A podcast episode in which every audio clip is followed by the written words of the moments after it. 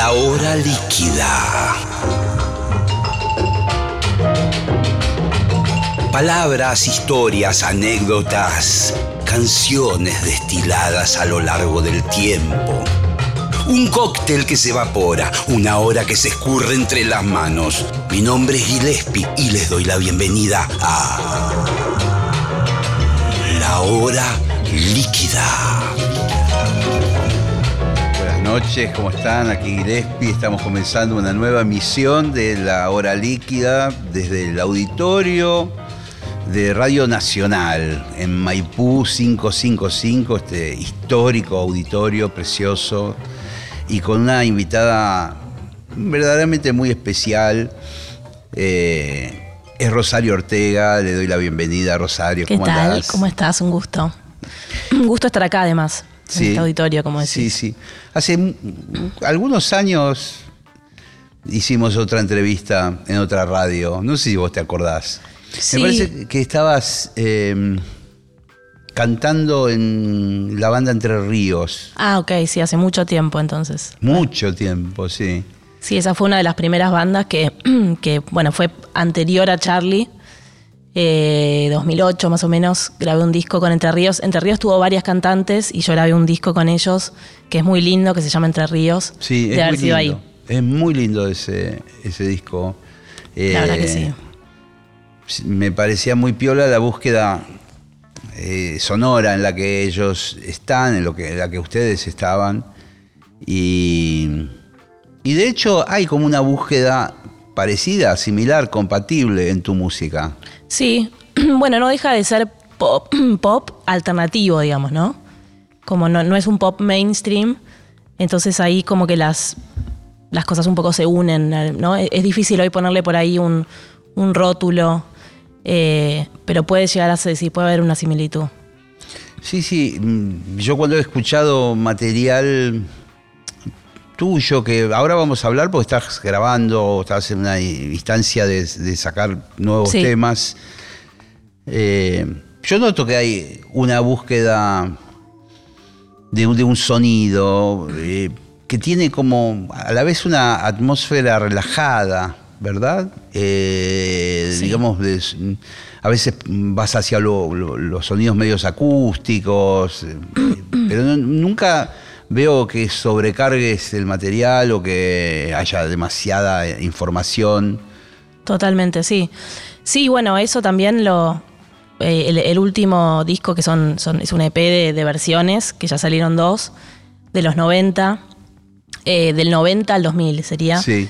Eh, lo trabajé con Mariano Otero y lo que fui aprendiendo con él, que es es un productor increíble, es que cuanto menos, o sea, primero es la nada misma y después agregar elementos solamente si suman a la canción, ¿no? Eso está Como- buenísimo, el concepto ese. no recargar, como Claro. vos decís. Porque hay veces que, que, que resta. Es como, ah, nada, menos es más. Ese Sí. concepto en la música se aplica mucho. Se aplica mucho, alguna vez también lo he hablado con Pedro Aznar, eso, que Total. es como la forma más adecuada, ¿verdad? De, de- de- de- de encarar una, una pieza musical, una obra, lo que fuere. eh, Exactamente. eh, A, a partir de, de pequeños elementos, cómo se va armando y también saber decir, bueno, hasta acá llegó, no le metamos más nada. Claro, sí, o de hecho ir sacando a ver qué pasa, ¿no? Claro. Metés todo lo que te imaginás y después sacás y dices, ah, y con esto también se la banca y con esto también, y hasta suena mejor y hasta resalta más la voz por ahí. Eh, van resaltando más los elementos. Eh, sí, a mí me gusta más lo minimal. Salvo música, yo escucho de todo, ¿no? Pero eh, hay música que sí vale la pena que esté recargada porque es el estilo. Sí, sí, claro. Pensaba, eh, sí, en esos artistas, como decías vos, de pop mainstream, mm, de la música latina, que bueno, que tienen cuatro caños, mm, dos Claro. tecladistas, percusión, coro. y- Exacto, y que hay mucho instrumen- instrumental también, ¿no? Claro, claro. Eh, a mí me gusta que la voz se escuche, pero bueno, si la voz está medio perdida en la música, es también otra decisión que sea un elemento más de, de lo que está sonando. Eh, pero en mi música me parece que está por arriba, ¿no? Siempre la voz. Eh, Y, y- aparece la guitarra a veces como un elemento, digamos, eh, que me imagino que es tu forma de componer, quizás. Vos vas más por el lado de la guitarra, de los teclados, por donde, cuando componés. Eh, yo suelo componer con otra persona que, que- que- que toca el teclado o la guitarra, pero, o sea, yo, yo lo hago yo, pero me siento un poco limitada. Entonces lo que me gusta hacer es que sea como un ping-pong de, de música con otra persona y lo que más me sale, digamos, es crear melodías con la voz arriba de armonías. Claro, claro, Eh. claro. O sea, a partir de, de- de- de lo que el tecladista, amigo, lo que fuere, va sugiriendo, vos mm, te sentís más cómoda trabajando la parte melódica, digamos. Claro, sí, es como, es como lo que te digo, es como un ping-pong, como Sí. me tiran algo y yo devuelvo algo y en un momento nos encontramos en el medio y decimos, eso está bueno, entonces lo grabo eh, y de ahí va saliendo. Pero me gusta cuando, eh, cuando nada, hay algo armónico que propone la otra persona y a mí me, me- me resuena y devuelvo algo. Eh, por lo general hago eso. Y si no, mucha nota de voz de cosas que se me ocurren y después eso lo llevo a- al instrumento. O sea, te tomás ese, digamos, sos metódica, si se quiere. O sea, grabás en tu celular una idea, después sí, pero la caminando por la calle, digamos, como. Claro, claro. ¿No? Como eh, lo grabás y después lo escuchás, pero uso la voz más que nada, o sea, más que los instrumentos para, para componer. Y si no, empezar desde el beat, ahora también estoy haciendo bastante eso. ¿Te, te gusta un poco todo el mundo de los aparatejos electrónicos, todo eso? Sí, Eh, sí, tengo un OP1, que es un tecladito así muy chiquito, que es increíble. Eh, sí, me encanta, la verdad que sí. Y, y- y, digamos, la compu, el software, el live o el logic o lo que fuere, te metes Estoy aprendiendo live ahora, Ah. metiéndome en eso. Eh, porque siempre es como uno delega, ¿no? Es como siempre está el productor, el ingeniero. Sí. Pero la verdad es que poder hacer uno y bajar uno lo que le gusta es está buenísimo. Sí, ser, sí. ser independiente. Sí, sí, sí, sí, claro, claro. Este, te digo que eso, eh, yo soy de otras generaciones. No voy a decir como, como tu viejo, pero No. una generación intermedia. Y, y antiguamente, como bien sabés, bueno, ustedes, eh, tu viejo y la familia tienen un, han tenido un estudio, no sé si lo siguen teniendo, un estudio de grabación. Sí, ahora se pasó a Chacarita. Ah. Estaba en Luján, ahora está en Chacarita, es un estudio hermoso. Hermoso, pero bueno, a- antiguamente esa era la única situación en la que podías Totalmente. grabar. ¿Viste? Sí. Tenías que ir a un estudio, pagarlo, era mm, bastante caro, eh, y poner en funcionamiento toda esa maquinaria para poder grabar. Y, y a mí me tocó ser la generación del portaestudio, que fueron Claro. unos grabadores a cassette de cuatro canales y de ocho, que te permitían con un cassette grabar vos mismo, y ahí empezó la gran revolución del home studio Exacto. que después ahora es en las compus y que para mí sigue siendo increíble. Sí, Esa- bueno, de hecho la actividad de los estudios bajó un montón por eso. eh, y lo que la gente va a grabar ahora en los estudios es batería, más que nada. Claro. O la voz con un micrófono especial que tenga el, estu- el estudio. Pero si no, todo se puede hacer en, en- en la compu, la verdad. Sí, sí, y es como un viaje muy copado cuando, este, cuando te metes en, en, eh, en los programas y los plugins, que bueno, por ahí estamos hablando cosas muy nerd para el público, pero son como mm, programitas y, y aplicaciones en realidad que se van agregando y que vos le das efectos a, la- a lo que vas grabando. Entrás como en un mundo lisérgico, si Totalmente. se quiere. ¿no? sí, sí, Que está buenísimo. Empezás a jugar con la voz, con los instrumentos. Te perdés ahí. Sí, sí, sí, sí. Sí, sí, se puede hacer todo un disco así, de hecho. De esa manera. Y, y casi te diría que ni siquiera puedes salir de la. eh, Podés hacer que no salga de esa computadora, porque si tenés el link para subir ese material a, la- a las plataformas, como que en tu habitación hiciste el disco o lo pusiste a la venta o lo pusiste online Sí. y todo el proceso que antes Sí. implicaba tantas cosas. Lamentablemente todavía se, se necesita de, de alguien que lo suba, ¿me entendés? De, Sí. Y después estar en una playlist. No es todo tan ideal y soñado.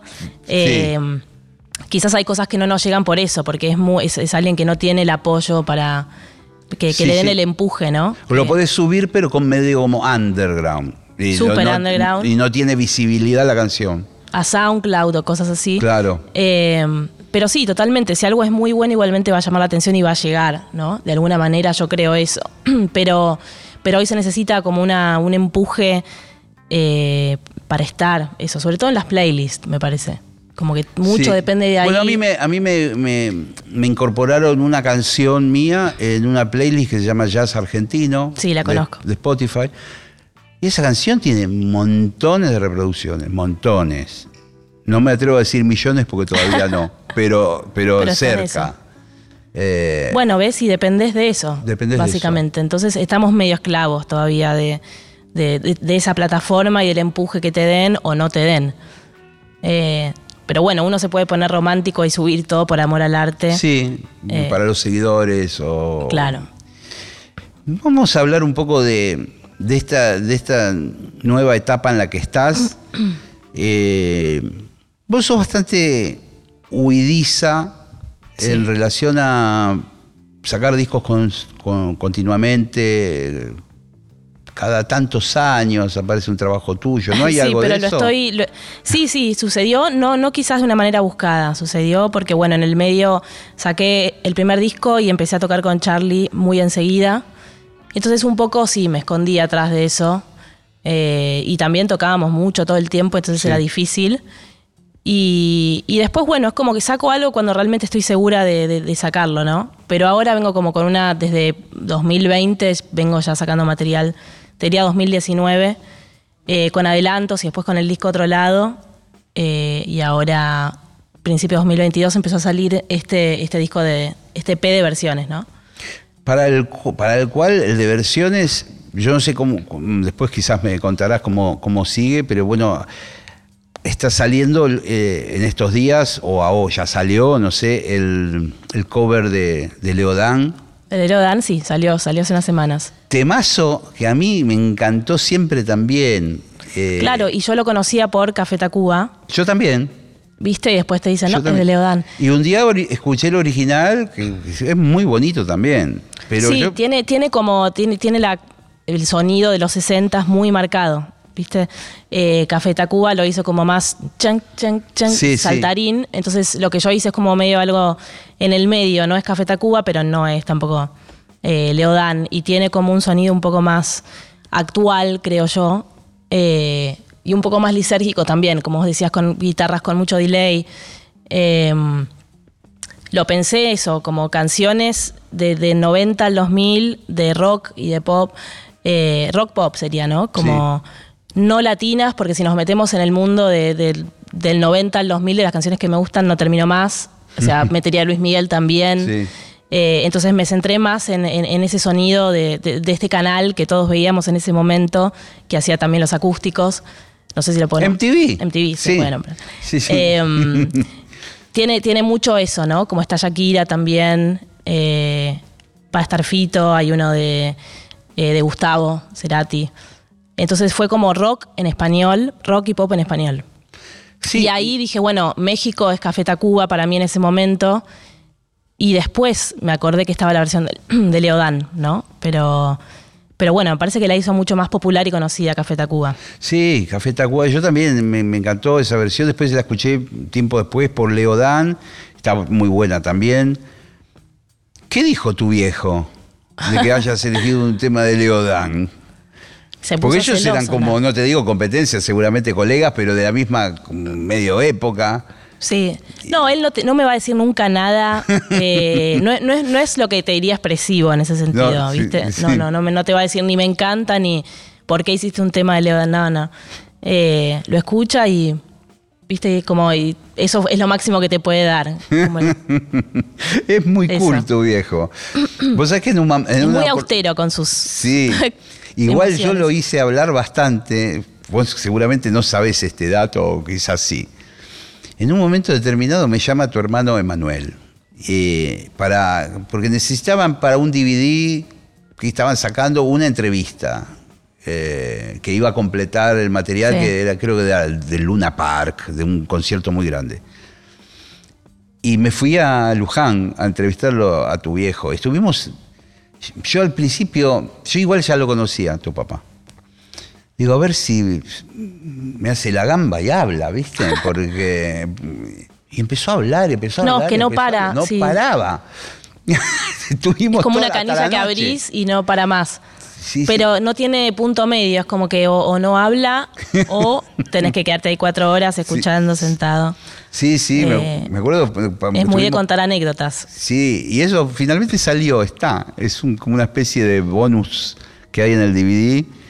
Y, fue, fue una, una gran experiencia hablar con él de to- todas las eh, cosas locas que le pasaron en la vida. Eh, y un poco vivir por un momento esa, esa vorágine en la que estaban metidos eh, él, Total. Sandro y todos estos artistas de, de contemporáneos de esa época, de estar inventando como algo que no existía, rarísimo. Sí, la nueva ola, ¿no? Sí, que sí. le llaman. Eh, sí, total. Es como el- el- lo previo al rock nacional, a lo que se dice rock nacional. Sí.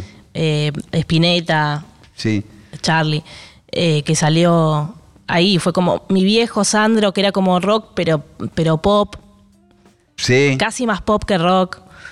Pero Eh, pisaban lo- los dos territorios. Porque tu viejo tiene su costado rockero con varios rock and rolls y el Sandro también. Era como que, pero eran. Bueno, y me imagino que también la industria eh, presionaba para que ellos fueran completamente populares, ¿no? Totalmente, sí. Bueno, hace dos días estuvimos en el, en el show de Lebón, Sí. en el Luna Park. Pues, Lebón hace Lebón y compañía, ¿viste? Ya Sí, sacó el volumen 1, ahora sacó el 2, donde yo canté Cuánto tiempo más pasará con, con Kevin y él. eh, y me invitó a Luna Park y mi viejo vino conmigo, no porque grabó en el disco, pero fue a cantar Popotitos con, Sí. con él. Sí. Entonces, ese día fue y se compró unas All Stars porque quería unas. Eh, y, y salió, viste, como ahí a- que lo veías de lejos y decías, no puedo creer que tenga ochen- 81, tiene Sí, 82. Sí, sí. Sí, Eh, sí. Increíble. Lo vi La hace que- poco en la casa de Mex, que coincidimos en un encuentro que hizo Los vi, los vi. Fue con mi hermana. Sí, con tu hermana. Sí, siempre la paso muy bien con, con ustedes. Son muy agradables los Ortega ¿Sí? en general. Ah, bueno, qué sí, suerte. sí, sí, sí, Casi la- todos. No sé si todos, pero casi todos somos agradables. Sí, al que menos conozco es al- a Luis, pero alguna vez también lo he cruzado. Eh, Sí, es el que menos se, se muestra por ahí. sí. Volviendo un poco, y, y- y después vamos a ir por otros lados, pero ¿qué recordás vos en esa casa llena de, de- de música, de, de gente del, del ambiente artístico? Pues tu madre también, eh, actriz. Sí. que ¿Cuándo mm, dijiste, yo me parece que voy a hacer música?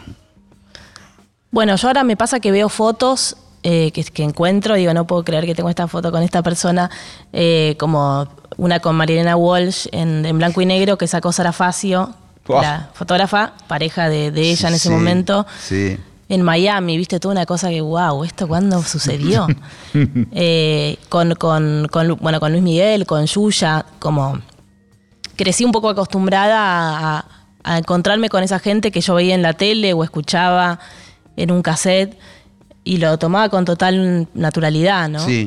Eh, y eso fue muy lindo y por ahí hay cosas que a uno se le van quedando, ¿viste? Como que vas viviendo cosas y inconscientemente por ahí vas diciendo como, uy, qué bueno, qué lindo este mundo eh, y te tira para ir por ahí. Yo creo que al principio era un juego, era cu- cuando era muy chiquita tenía una voz muy afinadita, muy finita, entonces mi papá me hacía grabar en, en una doble casetera, Sí, eh, sí. que ya en ese momen- momento era algo viejo, ¿no? O sea, de- debe ser muy viejo. Y mm, en un cassette que no tenía nada y en otro que tenía como una pista, digamos. Claro, claro. Y me acuerdo que de lo primero, primero que grabé fue Harlem en español. ¿Conoces esa canción? No. Fue en un Harlem en español. Bueno, ahora no puedo cantar. Eh, tengo muy mala voz, pero. Pero nada, Me fui así imagino como la voz, sí, eh, la vocecita era más finita que esa. más finita que esta. Una sí. octava, sí. Era muy, muy, muy aguda. en donde yo la conocí. Y, y nada, eh, y ahí es como que empecé a jugar y vi, vi que eso me divertía y, y después ya empecé a escuchar el tipo de música que yo fui eligiendo, eh, que empezó siendo mucho folk.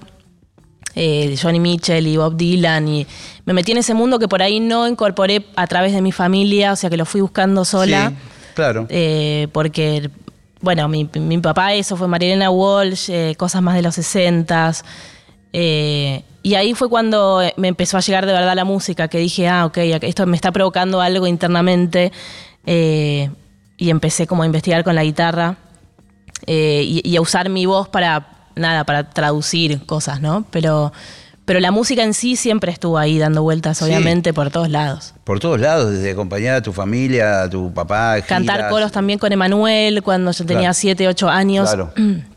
Que con esa vocecita le servían los, los coros. Sí, claro, vos llegabas a unos agudos imposibles. Olvídate, sí, sí. Medio Michael, ¿viste? Michael que Sí, llegaba. claro, claro. Que esa época de Jackson 5 también es mi preferida, te diría de él. Eh, y nada, y fue como investigar y no parar de investigar música. Eh, después esto, llegó MTV y crecí con todo eso. Y ahora con este último EP un poco me, me pasó eso. Bueno, tenía que sacar algo entre disco y disco justamente para que no me pase esto de que pase tanto tiempo entre un disco Claro, y otro. eso Que tenés que toda yo- la razón. Sí. Eh, pero bueno, eh, lo que pensé fue eso, como bueno, voy a hacer un EP de versiones de esa época, de mis 8 o 9 años a los 14, ponele. Eh, y Es genial porque además es como que no hay un, un, eh, un- a ver, no elegiste un- una playlist muy cabezona, muy rebuscada, ¿no? Todas cosas raras, lado B. Es como que Shakira, Sí. que Café Sí, sí. Tacuba, Cerati. igualmente, por ejemplo, de, de, de- de Fito, hay una de Fito también, es Track Track, por ejemplo, Sí, que no es, o sea, no son todos lados A. sí, es verdad. eh, es, un, es un tema, ¿no? Un poco más escondido Sí, por ahí. que incluso se, se hizo conocido por los paralamas, Paralamas. acá más que por Fito. Eh, después hay uno revelando un poco el- el- el- la playlist, que son seis Sí. temas igualmente, de, de la oscuridad que se está abismo, también, que no es el más conocido Es de verdad. todos. Eh, bueno, de Shakira es tú, que no tampoco es el más conocido. Quizás el que, el que más tiene la gente en la cabeza es eh, Bruta Ciega Sordomuda. Pero bueno, era una mezcla entre temas que no sean los quizás más, más, más, más conocidos del, del artista y que a mí me queden bien en la voz. Eh, creo que el más conocido es Como Te Extraño, ¿no? Sí, De sí, Café puede Tacuba. ser, sí, sí. Y ahí mm, empezaste a trabajar con Mariano Otero de productor, Sí. eh, que es, digamos, un músico no solo de jazz ex- exquisito, un contrabajista, arreglador, director de orquesta, en fin, es un capo Mariano. Sí. Ahí, ahí también buscaste como otra sonoridad, porque hay un disco tuyo que mm, produjo un productor. Jesse Harris. Sí. Viento y sombra. Sí. Jess Harris, productor de. Jesse. Sí. Jesse, de. mm, ¿Cómo se llama? Le, hizo, la- le hizo canciones a Nora Jones. Nora Jones, exactamente, sí.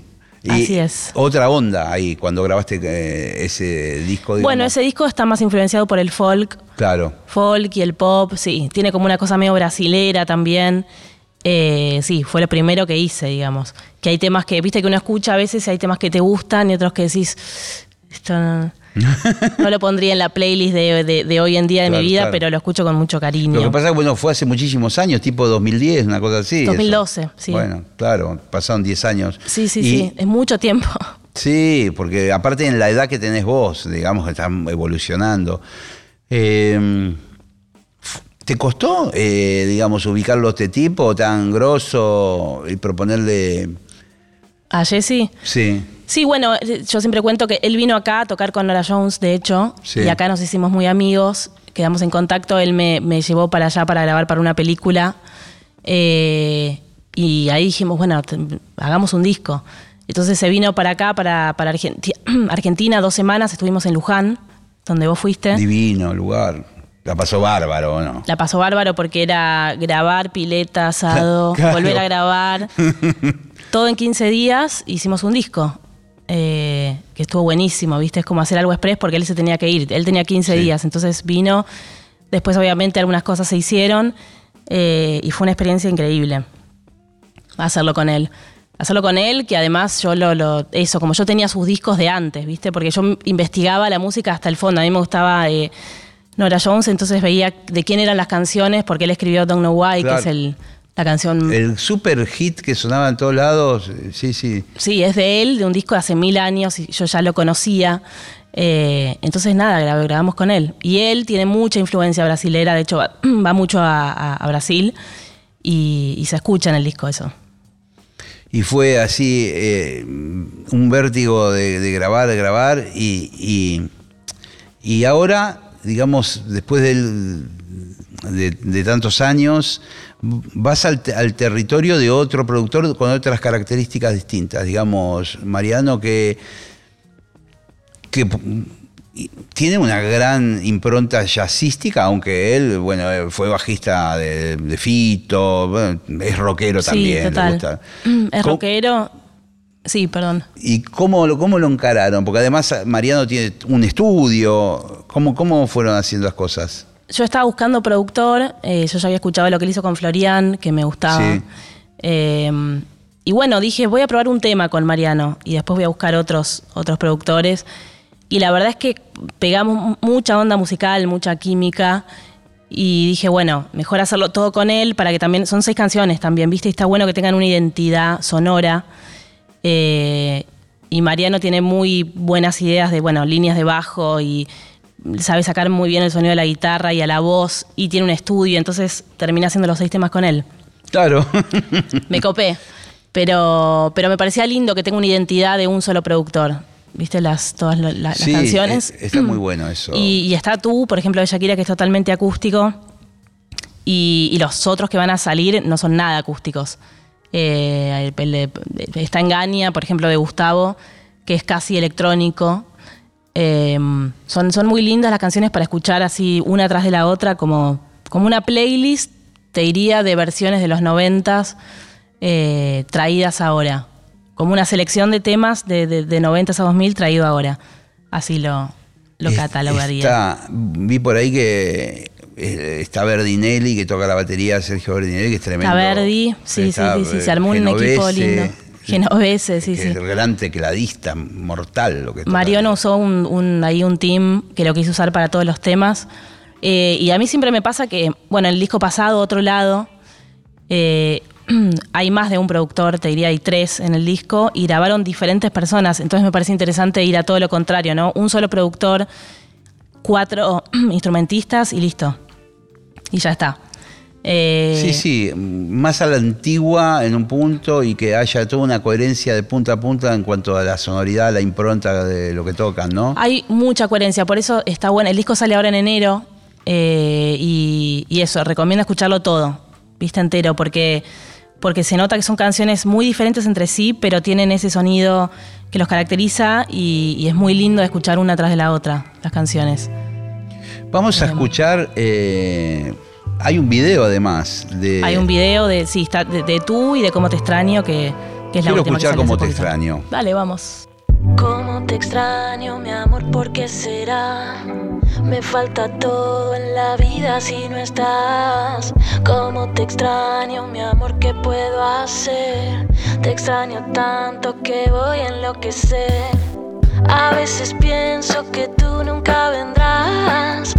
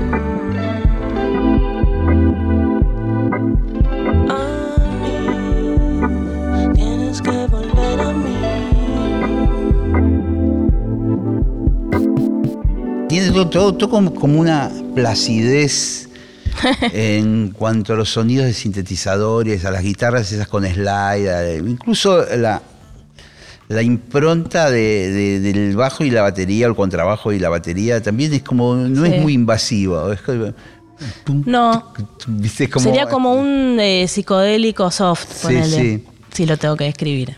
Sí, el sí. sonido. Está, está muy lindo como está armado, como está cantado. Vos lo cantaste también muy bien ahí. Ay, Estás muchas como ¿no? Me- metida en Sí, lo buscamos mucho con Mariano. La verdad es que cada tema está muy buscado eh, y tengo muchas ganas de que salgan los cuatro que, que siguen. Eh, y, y creo también que hay, hay gente que por ahí va a escuchar los temas que no los va a conocer, que no, quizás no los conocía. Y eso me parece súper interesante, ¿no? Sí, Alguien bueno, de claro. 20. Pienso, vos sos ya de otra generación que de la de Café Tacuba, por ejemplo. Ah, sí. Sí, no Eh, sé muy bien de qué años son los Café Tacuba, Y son cincuentones como Johnny. Como Claro. Johnny. 50 largos, ¿viste? Y ustedes Bueno, hay dos más- generaciones de por medio, sí. Claro, claro, te- 30, 20 y pico, 30 y pico. Está Claro. genial. Pero Eh, bueno, yo, yo todavía tengo, ¿viste? Lo, lo- esa cosa MTV, pero agarrás un- a mis sobrinos que tienen 21 y no. ¿Viste? Te dicen que es MTV. Bueno, sí, ahora todavía está, pero, pero la cosa del videoclip de la tele, no. No, no está. De hecho, bueno, a mí me sorprende que todavía se sigan haciendo videoclips. eh, A mí también. Sin que haya, salvo YouTube, ¿no? Lugares donde poder verlos, pero qué sé yo, todo lo que es el mundo del trap eh, traba- sigue trabajando mucho con, el- con la imagen, con los videoclips. Sí, por ahí para hacer cosas cortitas, eh, pero había algo de, de que, nada, se recontra veían los videos y, la, ¿viste? y lo, yo me quedaba hasta las hasta la una de la mañana viendo Pero videos. Sí, y era la, digamos, la- una de las formas como de, de ir entrando en la madrugada, eh, después de todo un día de laburo, o después de venir de, de shows, de actuar. eh, era muy habitual, entre- por ejemplo, entre los músicos, poner MTV como eh, un rato, te ves algunos videos y te ibas a dormir. Exactamente. Eh, yo, yo los tenía para irme a dormir, ¿viste? Me quedaba así eh, y terminaba un tema de tratar de estar mejor de Diego Torres de ese momento. sí. Me- no sé por qué tengo ese recuerdo. Eh, Shakira también, Shakira como fue eso, fue ahí. Y también los, los acústicos, ¿no? De, de MTV, por que ejemplo, el, de, sí, el de genial. Charlie, El de Charlie fue genial. que es como uno para mí de los discos más eh, especiales, ¿no? logrados también, ¿no? Porque en aquel momento Charlie preparó especialmente su repertorio para ese formato, con la inclusión de las de cuarteto de cuerdas, con todas sonoridades acústicas. ¿no? Exacto. Sí, sí, sí, son versiones especiales con eh, María Gabriela también. Eh, es un disco muy agradable de escuchar, Sí, ¿viste? sí, sí, sí. Y si sabes el trasfondo también que estaban en Miami y él estaba en una limusina dando vueltas por sin dormir, ¿viste? Como me- el otro día me contaba eh, Samalea que, que, que en un momento se durmió como dos días seguidos de venir de no dormir un montón y justo se despertó para filmar el Unplug. De casualidad, ¿viste? Como puc, fresco y, le, Y está pero venía de un impecable. rock and roll Está impecable, claro. Bueno, venía de dormir, pero está. está en el la- sí. Se, se lo, Fresco. Se, lo ve muy bien ahí, está muy locuaz, como gracioso también. Eh, mete ahí Sí, sí, con la muñequita esa que dice hello. Sí, sí. bueno, hablando un poco de Charlie, te tengo que preguntar, a ver, no sé qué, qué grado de, de, digamos, cotidianidad sería la palabra, tienen hoy por hoy. Eh, pero bueno, se los vio. Nosotros acá con la radio transmitimos el cumpleaños hace. Ah, sí. Sí, el del CCK. Ah, estamos hablando del año Sí, pasado. no el último, este, el anterior, digamos. Sí, claro, eso me acuerdo. Y se los veía a todos muy unidos, muy bien. Sonó muy bien, él estaba de muy buen humor. Totalmente, sí. Y después, bueno, he visto algunas imágenes de, de- de- de este cumpleaños, eh, que don- donde eh, lo vi tocando un poco el piano. Tengo entendido que él está grabando. Sí, Eh, terminó de grabar un disco. eh, ¿Llegaste a escuchar algo? Sí, ¿Participaste yo de grabé, algo? grabé. Grabé en el disco La lógica del escorpión, que se terminó de grabar a principios de este año, me parece, o fin del año pasado. Y ya está ahí. Están esperando unas licencias de. Usó un, hizo un cover, entonces está esperando la autorización. De y eso lo- lo tiene trabado. Claro, claro, claro. Eh, sí, vamos a contarle a los oyentes, a veces los, los temas tienen dueños, que son sus autores y las empresas editoriales, que tienen Exacto. el porcentaje de, de los royalties, de las regalías, y hay que ponerle, si vos querés grabar Yesterday de McCartney, y, tenés que pedirle permiso a la EMI de Reino Unido, ellos le preguntan a McCartney o a su manager Sí, o a su, a su equipo. su pero me equipo. parece que la, la- la cuestión en este caso es que él cambió. Cuando vos agregás o cambiás algo, ahí Claro. donde no podés. Por ejemplo, si vos haces la versión tal cual, con la misma letra, podés. Ah, podés. Ah, perfecto, perfecto. No sabía ese detalle. Ah, por ahí cuando vos te No traducís algo del inglés al español y por ahí te tomas alguna... Hay traducciones que son eh, oficiales, que son las que vos podés usar Claro, claro. de inglés a español. Cuando vos ya querés meter algo tuyo o otro concepto o cambiar la letra, ya hay esa autorización. Imagínate ir a pedirle autorización a las oficinas de McCartney y por ahí te Claro, contestan claro. en 20 años. Sí, porque además es como que vos empezás a ejercer una especie de coautoría de la canción. Exacto. Porque, o sea, McCartney, vos escribiste una letra, estaba bastante buena. Pero, Pero yo, la la cambié, mejoré. ¿viste? Mira, escuchala. Yo- y, y- y si- sin darme demasiado detalle, porque no vamos a, a, digamos, develar un misterio que se, develar- se develará pronto solo. Esperemos que pronto, sí. Eh, en algún momento hablé con Dani, con su hermano, y me dice, no, sí, Charlie está yendo al estudio. Eh, se lo tomó en serio, o sea, va, graba, eh, Sí, sí, grabó todo un disco. ya está listo. y, y- y- Y no sabemos cuándo va a ver la luz. No lo y- sabemos. y llamó, digamos, a los músicos de la banda eh, en forma, cada uno en turnos separados, digamos. O sea, por ahí... Exacto. Sí, sí, yo fui a grabar la voz y fui- canté con él, digamos, ya- pero ya estaba grabada la base. Em, sé Sí, que ca- fue. Cada sí. uno habrá ido en otros determinados días Sí, las baterías es como que la- agarró por ahí pedazos de batería de una canción, no sé, de. de- ¿Viste? De, Prince, ponele, y sola la batería se descargó y después vino por ahí Samalea Sí, y sí. tocó arriba o algunas cosas las quiso dejar así. Eh, vi- ¿Viste cómo es él? Que na- nada es muy convencional. Sí, que me encanta la forma que tiene de trabajar. Solamente un genio puede laburar así, en esa especie de Sí. desorden, pero que después toma una lógica al final del, del proceso, ¿no? Totalmente. Sí, sí, va en contra de todo lo que en teoría está bien, ¿no? Como de, de, de ahora esto, después esto, después lo otro. Eh, me acuerdo que con el Colón pasó algo así, que ya estaba como todo el arreglo de cuerdas terminado. eh, impresionante, con un montón de músicos, y de repente dijo, no. Viste, no, no, no, no. Quiero tres cuerdas nada más. Canceló todo. Eh, y se quedaron todos así como. Claro. Y, y se tuvo que armar algo rapidísimo. eh, pero sí, es muy de. No sé si tiene que ver con ser autodestructivo, como, viste, Sí. un, un auto boicot o querer romper con, con las estructuras y con las cosas para que salga otra cosa más. Sí, es Em, interesante eso también. Pero bueno, el resultado está siempre bueno. Claro, es lo que importa. porque generalmente lo que rompe es lo convencional, ¿no? Exacto. En búsqueda de algo que es desconocido. Porque sí, sí, estirate yo- a la pileta y después puede estar vacío o no. Claro. No sabes. Claro, por ahí ese arreglo orquestal estaba perfecto, pero era lo que debía sonar. Exacto. eh, sí, sí, sí. Sonaba muy lindo por ahí, no sé. Y, y- Claro, de manual. y lo quiso y él dijo, destruir. no, no, esto no. Y lo quiso destruir y puso guitarras eléctricas en el colón. eh, que ese material también está y no sale, pero es una película que está hecha. Que se ven todos los. toda la, la parte de abajo de los camarines del colón en blanco y negro, muy Kubrick, que le encanta eso. eh, mezclado con. No sé si estoy revelando mucho, pero mezclado con la fiesta de, de- de caras. Viste que él fue saludando a Moria por ahí.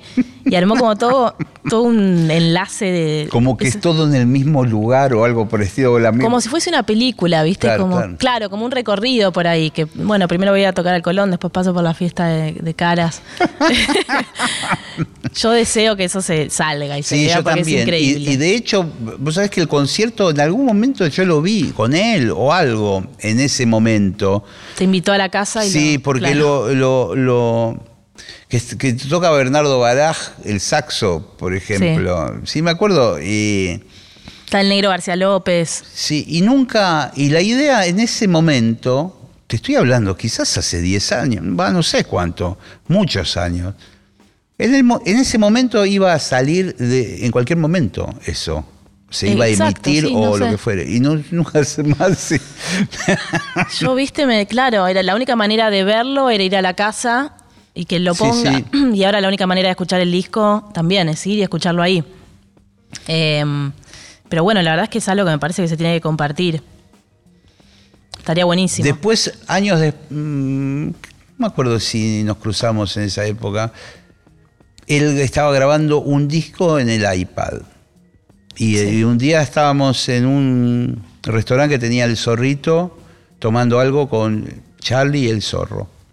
Y pusim- puso los auriculares en la tarde y me hizo escuchar ese disco, que me parece que es random Es random. que yo no podía creer, porque lo había grabado prácticamente todo él en ese momento.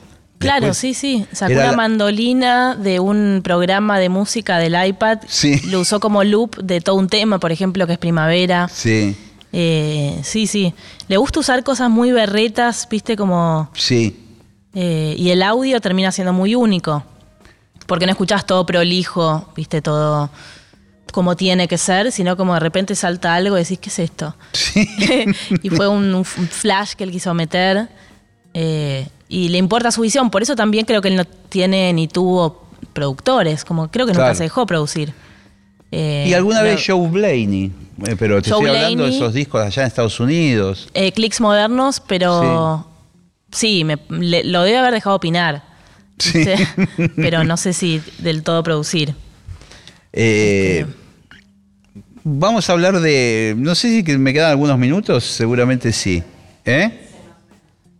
Ma- 15. Bueno, ok, perfecto. Eh, porque vamos a hablar de, de- Obviamente no tenés ni idea si ese disco de Charlie va a ser presentado en vivo. Él está grande también, eh, Sí. de edad. Pero bueno, por ahí sí, sí, de- eh, no sé, o sea, habrá que ver qué quiere él también hacer, ¿no?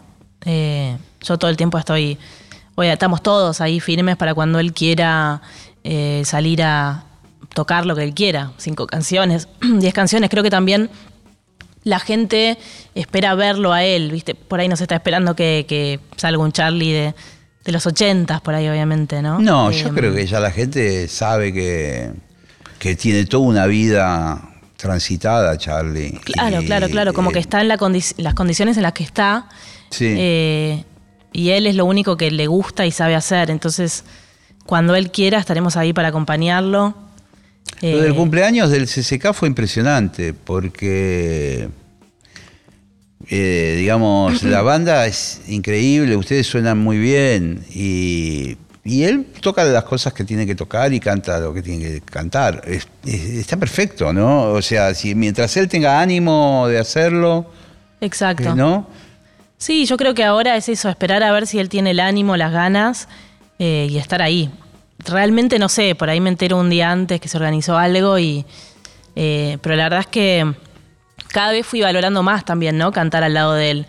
Eh, yo siempre cuento que cuando me, me dijeron de, de cantar con él, yo lo conocía, obviamente lo conocía y conocía los hits, pero no era, viste, no, no era, no, no veía lo que yo veo ahora, en el- lo que fui viendo yo eh, conocía eso, como los, los, los lado A de Charlie. Sí, sí. Y aparte su, su, su persona y qué había hecho en su vida y se tiró del piso. Sí, sí. Las cosas que sabe, ¿no? La gente que por ahí sí. no lo conoce tanto. Eh, y después fui como, bueno, entrando en, en- en esta que- de cantar al lado de él, que no te diría que son coros, es como toda una cosa mucho más global, Es mucho más global. que sí. es poner tu voz, viste, como hay veces que él, él Sí, porque mismo... por momentos tenés que cantar vos sola, Por momentos tenés por que momentos tengo que cantar seguirlo. yo sola, por momentos él me hace coros a mí, porque a él le gusta Claro. hacer armonías, como que su, su voz queda abajo de la tuya. Entonces fue como una, una experiencia, así como una universidad de, de- de- de todo, ¿no? De, de- la música. Y de, sobre todo de tocar al lado de alguien que, que no es fácil. Y, Sí, y me eh. fui sintiendo más cómoda y también como más agradecida y más sorprendida de, de los temas que estaba cantando y lo que significaban. Eh, y hoy me da mucha emoción. Cada vez que hay una oportunidad de volver a cantarlos, como en su cumple o el año pasado en el CCK, es como, wow, qué groso. Tener la Sí, oportunidad sí. de estar cantando estas canciones y al lado de él. Eh, y nada, y que él. Sí, es le guste. impresionante estar ahí en ese escenario con él. Es- esa ficha, no sé, en algún momento te va a terminar de caer, pero... En algún momento me va a terminar de caer. pero es, es impresionante. Porque sí, aparte sí, es y lo que él decís, genera en la gente, además, es como, creo que no lo genera nadie en la Argentina. Eh, entonces, digo, esa, esa, esa cosa de la gente estaba haciendo colas en el CCK Sí, por. es, es- es único, es único él. Eh, bueno, también es único en el sentido de que pocos han, han hecho tantas canciones que peguen en la gente. Totalmente, y en tantas épocas diferentes. ¿no? Claro. Por ahí alguien se acuerda de, de un cantante, de un artista, como una época que fue la de oro, y después todo lo demás, bueno, estaba ahí, ¿no? Pero es como que tiene los dos o tres hits más importantes. Sí, esa- eso es lo normal. Y él, tampoco es normal, no digo, es muy difícil conseguir eso. Viste, puedes hacer una lista de 30 temas y todos, uh, cierto, wow, este temazo, no parás de. de Yo me de acuerdo de esos conciertos en el Gran Rex, el de 60 por 60 fue. Eran 60 temas impresionantes. Sí, sí, sí. Por eso tuvo Y como yo no puedo muchas poner uno, ¿viste? Y vos decís. eh, es increíble, ¿viste? Es increíble que tenga tantas canciones, sí, no se puede creer.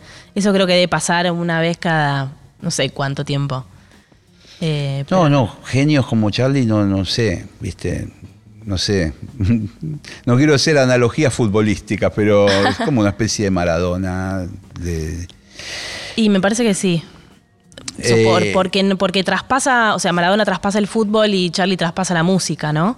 Como que vos no ves solamente las canciones, sino ves, lo ves a él eh, y ves lo que hizo sí. en su vida y, y- y la oscuridad también. Y a Maradona también le ves eso, como no es todo luminoso No. en, en esas personas. Viste que a veces eh, uno escucha, hay unas canciones en la cancha que es, es un sentimiento, ¿viste que dicen? De- y hay algo de cierto, es un sentimiento que no, no es solamente porque es buen compositor o porque hizo una canción linda, es como, es una vida Total.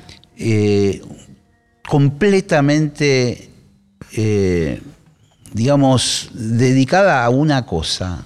Dedicada a una cosa, no, no, no tiene ningún otro interés. A mí me pasaba de- a veces, de, de- algunas veces que pude ir a- al departamento ahí de, de Charlie de Coronel Díaz, en otras épocas, siempre tocando, Sí. siempre con teclados arriba de la cama, metidos arriba de la cama, entre las sábanas, sacaba cable.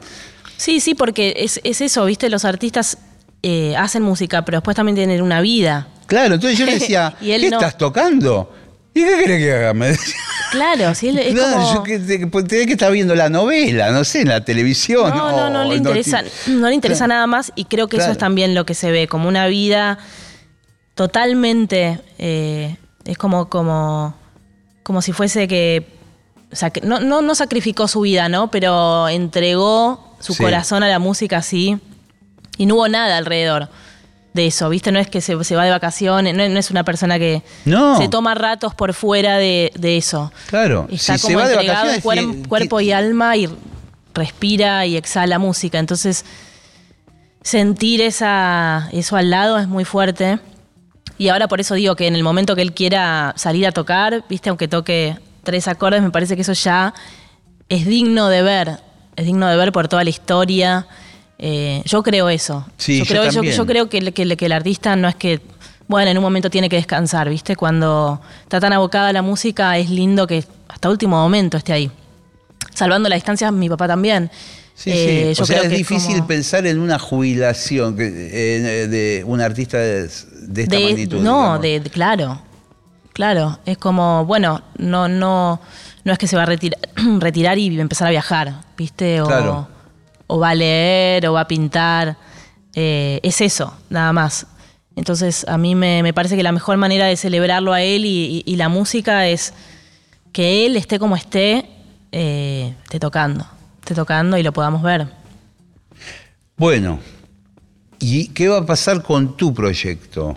¿Vienen shows? ¿Estás pensando? ¿Vas a armar como.? Bueno, a estos una- músicos que grabaron, son, uno vive en Nueva York, el otro genovese vive afuera. Sí, no, armé una banda de, de- de- de chicos, de chicas en realidad, una Sí. bajista, una guitarrista eh, y después un baterista y un tecladista que son, son de acá, no son de Sí, Nueva York. sí.